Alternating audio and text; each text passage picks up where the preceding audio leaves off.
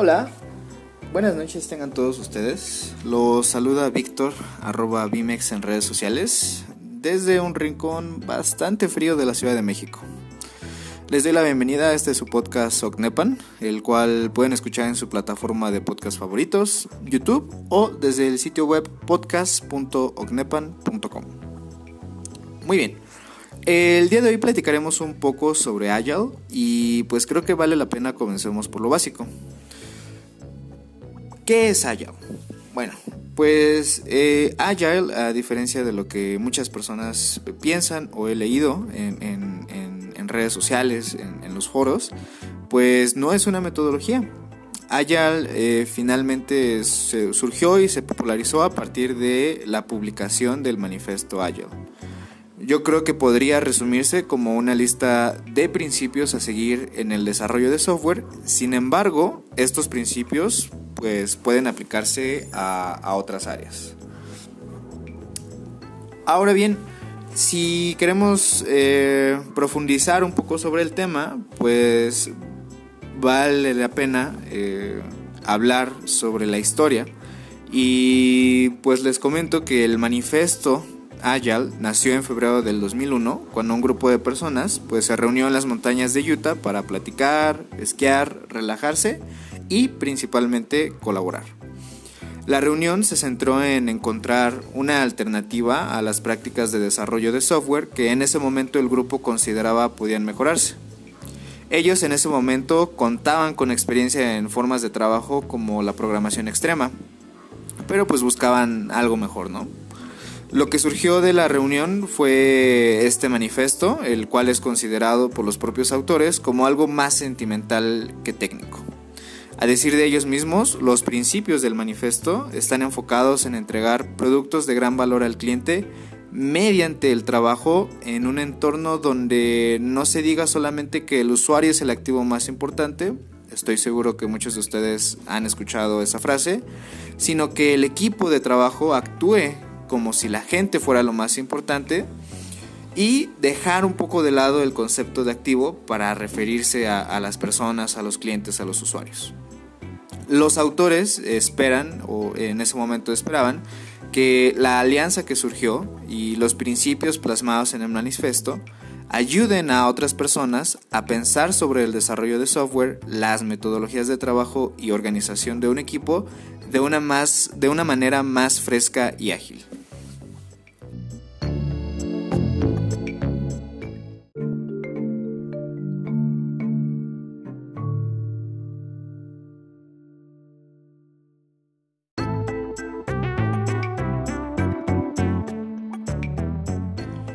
Y bueno, pues ya que conocemos un poquito más sobre la historia y la colaboración que se llevó a cabo, que creo es fundamental, la razón de existir, pues ya podemos ahondar un poco en, el, manifiesto como tal.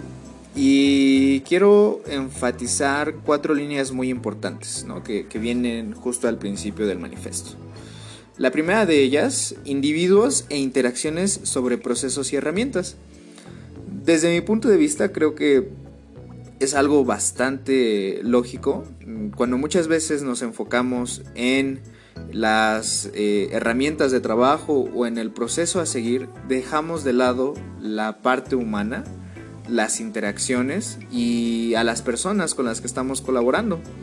Entonces, a pesar de que tener procesos establecidos y tener herramientas que funcionen, pues la interacción y la colaboración y en su caso el individuo o, el cliente, el usuario, pues suele ser más importante para el progreso del proyecto o para el éxito del proyecto. La segunda línea dice software funcionando sobre documentación extensiva.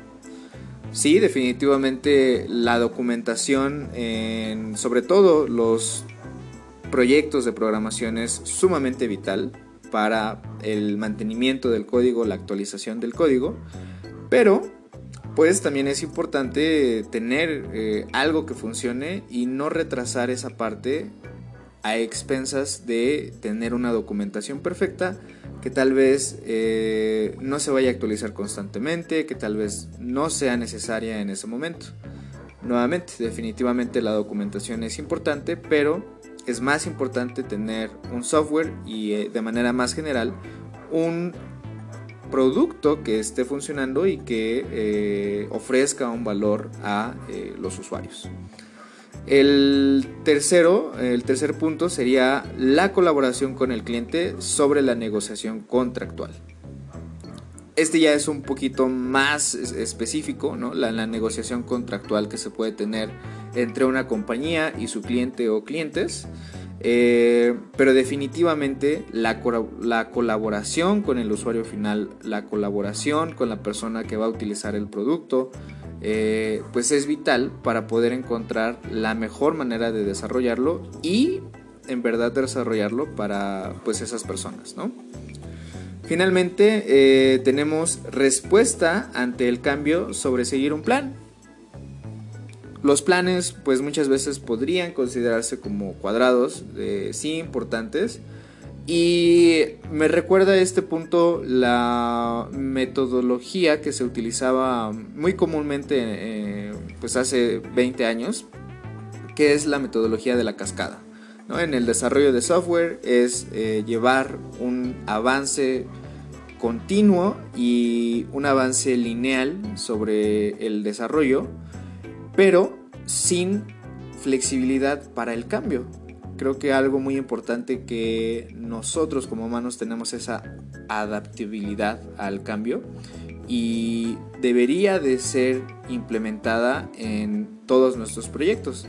Definitivamente necesitamos un plan para comenzar, pero debemos saber responder ante los cambios que surjan por cualquier razón es importante adaptarnos a los mercados, adaptarnos a las necesidades de los clientes, adaptarnos a nuestro entorno de trabajo, adaptarnos en cualquier situación y pues la adaptación es justo esa respuesta ante el cambio, ¿no? que debe de existir en todo momento. Aunque como lo, lo dije, bueno, tenemos dos términos, ¿no? el, eh, individuos e interacciones y después procesos y herramientas, se hace una comparación. Ambos elementos son sumamente importantes, pero se valora sobre todo los primeros, individuos e interacciones, eh, software o un producto funcional, la colaboración con el cliente y la respuesta ante el cambio. Son más importantes que los procesos y herramientas, la documentación extensiva, la negociación contractual y el seguir un plan. Definitivamente estos últimos eh, tienen un valor, pero eh, no se puede dejar de vista o no se puede dar de no se puede dar menos prioridad a eh, los primeros conceptos, ¿no? Entonces me parece completamente acertado estas definiciones. Creo que es algo que nos ayuda mucho a poder concluir o concretar proyectos de manera acertada. Y eh, sobre todo algo que escuché por ahí en, un curso eh, o en una lección de MIT, eh, se estaba abordando el tema de la metodología ágil con un enfoque ya en, el, en Scrum como tal, pero definitivamente aún sobre Agile, comentaban que muchas veces podría considerarse que eh, las acciones del equipo o el tiempo del equipo de trabajo no están bien utilizadas, pues eh, se empieza a trabajar en cosas que tal vez durante eh, la parte de, la, de las pruebas que se vayan a realizar, pues se considere que finalmente no eran necesarios, ¿no? Entonces eh, se podría perder valioso tiempo que de otra manera podría ser utilizado en, eh, hablando de software, en funcionalidades que verdaderamente requiera el usuario o de algún proyecto en general, de las acciones que nos lleven a una mejor resolución o una mejor manera de completar el proyecto inicial, ¿no? Entonces creo que es sumamente eh, acertado eh, todos estos puntos, pero no son los únicos que vienen dentro del manifiesto. En el manifiesto eh, se cuenta con 12 principios que me gustaría platicarlos de manera muy rápida. El primero de ellos es que la prioridad más alta está en satisfacer al cliente. En cualquier proyecto personal, laboral, eh, que podamos tener, siempre hay un cliente. Y el cliente podría ser nosotros mismos, el cliente podría ser un familiar, eh, hay diferentes tipos de, clientes o de usuarios finales, me, gusta llamarlo a mí, y siempre que la prioridad esté en la satisfacción de este persona o grupo de personas es de vital importancia. El segundo nos habla de que es aceptable que los requisitos cambien. Aquí entra un poco la adaptabilidad y en el punto nos comentan que los requisitos cambien incluso en una parte pues ya avanzada del proyecto, ¿no? Eh, es decir, tal vez eh, ya casi terminando el proyecto pues puede que cambien los requisitos del proyecto y el saber y aceptar que, esto pueda cambiar pues es muy importante para una conclusión exitosa.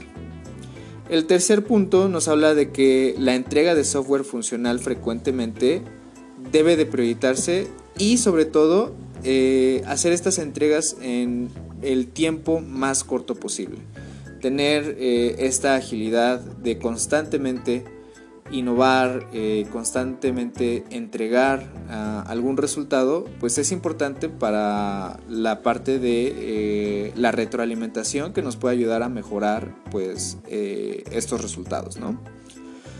Después nos comentan que el negocio y los desarrolladores perdón, deben de trabajar en conjunto de forma cotidiana durante todo el proyecto.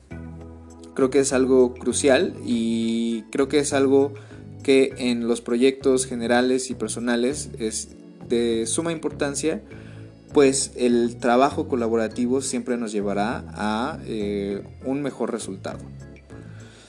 Eh, quinto punto, los proyectos se desarrollan en torno a individuos motivados.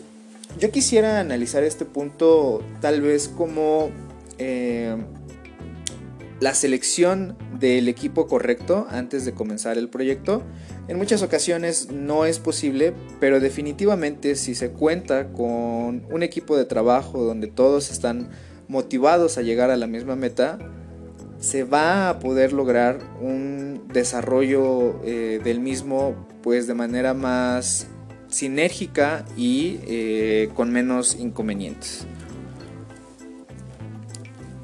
Después nos dice que el método más eficiente y efectivo de comunicación eh, entre el equipo es la conversación cara a cara. En esta época de pandemia eh, eh, entiendo que puede ser muy difícil y que muchas personas tenemos la oportunidad de trabajar desde casa y aquí ya podríamos entrar un poco con las herramientas que nos permiten llegar o llevar a, este, a esta manera de trabajo. Eh, por ejemplo, las videoconferencias eh, cortas, definitivamente. Algo muy importante, pues es las reuniones no deberían de ser un proceso largo, sino deberían de ser muy concretas, con una lista eh, y una agenda previamente acordada entre los integrantes o entre los líderes del proyecto para que no se pierda tiempo. Entonces, tal vez en muchas situaciones actualmente la conversación cara a cara no sea posible, pero contamos eh, justamente con herramientas para hacerlo posible eh, eh, en este momento, ¿no? Continuando, pues nos dice que el, software funcionando es la medida principal del progreso, ¿no? ¿Cómo sé yo que el proyecto va avanzando correctamente? Bueno, cuando los resultados que estoy entregando tienen un efecto positivo en el cliente. En el caso del desarrollo de software, pues que el software esté funcionando de acuerdo a los requisitos del de, eh, cliente o el usuario final. Posteriormente eh, leemos que los procesos ágiles promueven el desarrollo sostenible. Todo el equipo, incluidos los usuarios, deben de mantener un ritmo de trabajo constante de forma indefinida. Aquí podría eh, llevar o llevarnos a pensar que eh, justo tener una línea de tiempo o un ritmo de trabajo constante, pues nos va a llevar a que el desarrollo del proyecto, el progreso del proyecto sea algo sostenible económicamente, emocionalmente, eh, cualquier área es beneficiada mediante un ritmo de trabajo constante. Eh, de forma indefinida, tal vez con metodologías ya eh, basadas en Agile como Scrum, podríamos tener mediante las, sesiones que se realizan, eh, los sprints eh, y, las partes que, contemplan estos sprints. Posteriormente podríamos platicar un poco sobre Scrum, eh, pero pues el, punto aquí es siempre y cuando nosotros podamos seguir caminando constantemente, se llegará a los resultados esperados. Siguiendo, pues la atención continua a la excelencia y al buen diseño mejora la calidad, la agilidad, mil disculpas. La atención continua a la excelencia técnica y al buen diseño mejora la agilidad. Definitivamente no estoy seguro que sea la realidad para la mayoría de las personas, pero creo que una idea que puede estar ahí eh,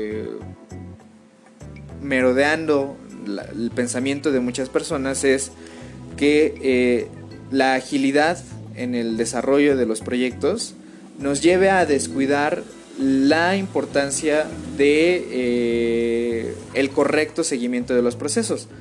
Sí, definitivamente los procesos quedan en segundo plano después de las interacciones y de la colaboración, pero la calidad debe de continuar, la expectativa de mejora debe de continuar y no solamente o no pensar que el ser ágil significa hacer las cosas a medias, ¿no? Hacer las cosas sin tener en mente eh, esa excelencia de por medio. Creo que es algo muy importante eh, y que precisamente nos dice la excelencia técnica mejora la agilidad, ¿no? Es, es algo que nos va a ayudar a, a, ser más eh, ágiles, si lo queremos decir de esa manera.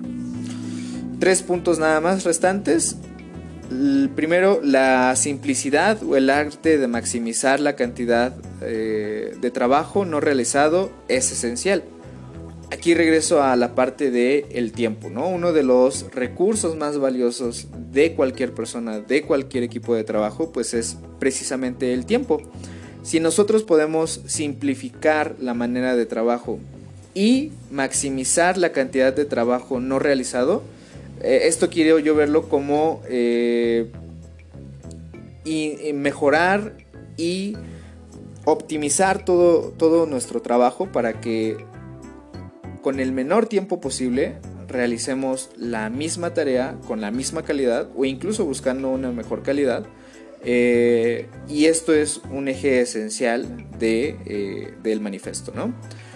Eh, el segundo punto, las mejores arquitecturas, requisitos y diseños emergen de equipos autoorganizados Justo en, la lección eh, de, MIT, no recuerdo el nombre de, la profesora, comentaba que el, proyecto en equipo no debería de ser eh, un supervisor, lo estoy simplificando demasiado, pero no debería de ser un supervisor y los miembros del equipo.